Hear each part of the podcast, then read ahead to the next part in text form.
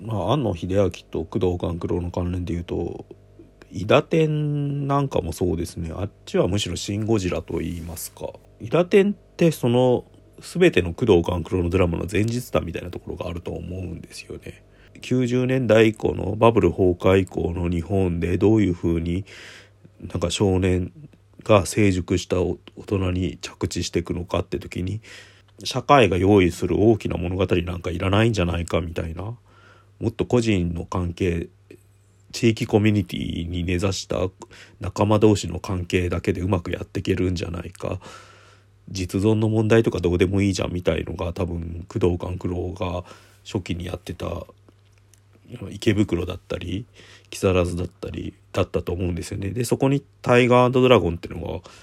が入ってきてある種の伝統回帰みたいなだからそれは俺の家の話までつながってて家業を継ぐみたいなところに実存の着地場所を求めるというか、うん、そう考えると結構腑に落ちるっていうかまあでもそれは多分見方を変えると保守回帰で会社は無理だけど家業は継げるみたいな工藤官九郎のドラマって大体家業継ぎますよね。あのゆとりですが何かとかにしても酒屋すぐし。もちろんそれも反対とは見えないっていうかもしかしたらその家だっていつかはダメになっちゃうかもしれないっていう。でも最終的な着地場所はそこしかないみたいなすごくローカルな土地に根ざした物語に着地するっていう。そそれがダメだから会社とかなんかその企業とかの話になってったっていうのが戦後日本だったはずなんだけど、うん、でそれで伊達天っていうのはそこを一回戻してだから本当国と個人の関係とか男の子の成熟問題を考えた時になんかその戦争を描けないけどスポーツならいけるんじゃないかみたいな、まあ、その一方でさっき言った落語家の話とかもあるんであの伝承されていくみたいのもあるんですよねだから「坂の上の雲」っていう司馬遼太郎の小説があるじゃないですかあれが日露戦争の終わりで幕を閉じるわけですよねその坂を登っていく世界っていうのが近代国家にな日本がなっていく過程でのなんか面白い成長物語みたいのがそれ以降は成立しないっていう割と書き方なんですよ。でその後に始まるのが伊達天なわけですよね。でそう考えるとやっぱ今まで工藤さんが保留にしてきた未来でやってきた社会とか国家とか政治とかそういうものと個人がぶつかるとどうなるかって話になってくっていうでその時に最終的に着地するのが「僕たちの失敗」という挫折ですよね安倍貞夫が演じる。僕たちの失敗っていうのも結構重要なキーワードで、まあ、野島真司が高校教師が使われてますよね森田童子の主題歌で。まあ、延々となんかそのこの国っていうのは僕たちの失敗を繰り返してるっていうのが結構裏テーマとしてあってじゃあその僕たちの失敗にならない少年の成長物語とか男の子の着地場所っていうのはあるのかっていうのを暗中模索してるっていうのも、まあ、あってそれはなんかアニメからちょっと離れちゃったんですけどでも戦後日本の漫画とかアニメっていうのが基本そうなんですよ。14歳の少年が大人になれるか日本人は14歳の少年だ？12歳か12歳の少年だってダグラス・マッカーサーに言われたみたいな話があるじゃないですか。でそれがどう成長するかって時に「あのアトムの命題」っていう大塚愛さんの本があるんですよ。それが鉄腕アトムを主題にしたテーマにした評論集で、まあ、成長しない体になってるわけですよねアトムっていうのは機械の体なんで。成長できない体を持った少年たちがどう成長するかっていうでもで成長しようとするんだけど大人になる過程で挫折してしまうっていう過程が戦後日本の漫画にはずっと込められてるって書き方をしてるんですね「明日の女王」だったりとか「巨人の星」だったりとかまあその「アトム」だったりとか。うん、でその主題がジャニーズアイドル主演のドラマを用いてやってたっていうのもなんかもう一つの動線としてありますよね。野島真司堤幸彦工藤官九郎っていうのはあえて共通点を探るとやっぱジャニーズアイドルを主演にしたドラマを結構作ってるっていうのがあるんですよね。まあ言ってしまうと少年と青年の間にあるような男性アイドルの身体みたいなものを使って何を表現しようとしたかっていうのが結構大きいというかそういう表現と漫画とアニメが相性良かったってことと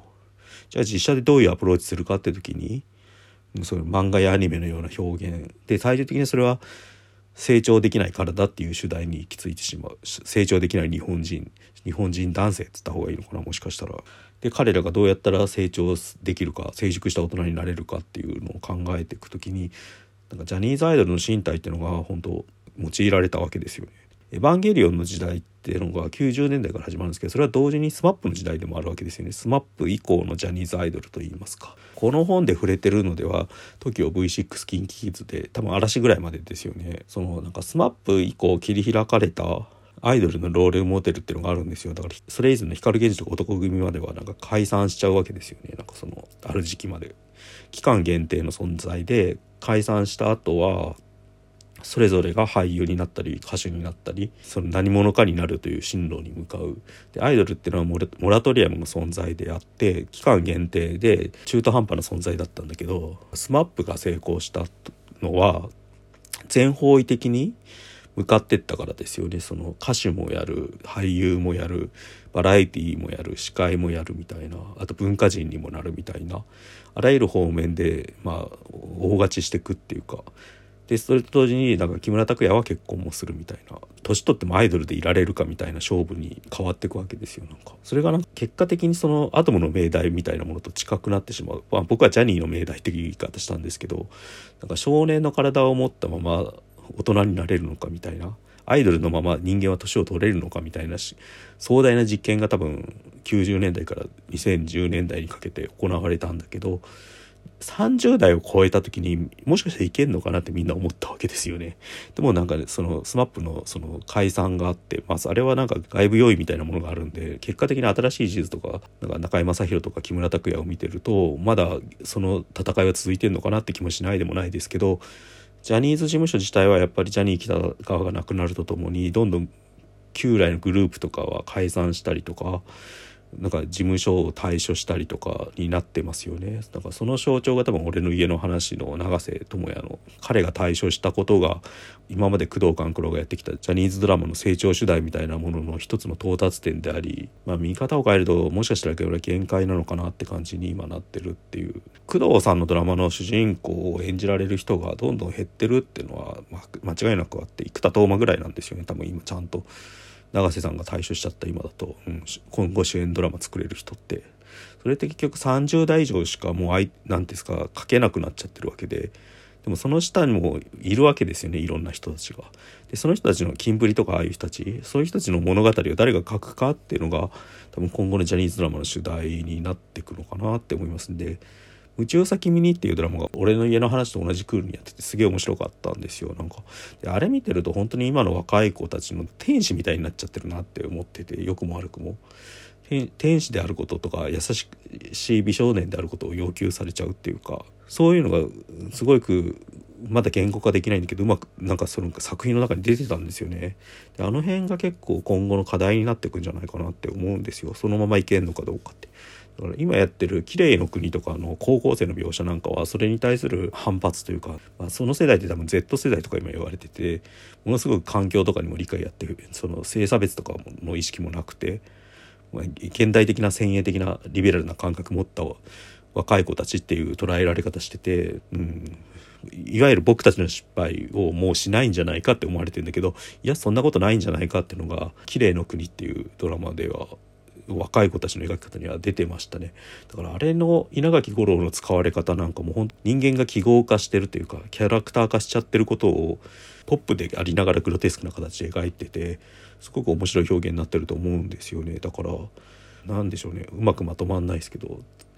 まだ物語は続いてるという言い方になってしまいますけど、うん、うん、そういうのもあるって感じですね。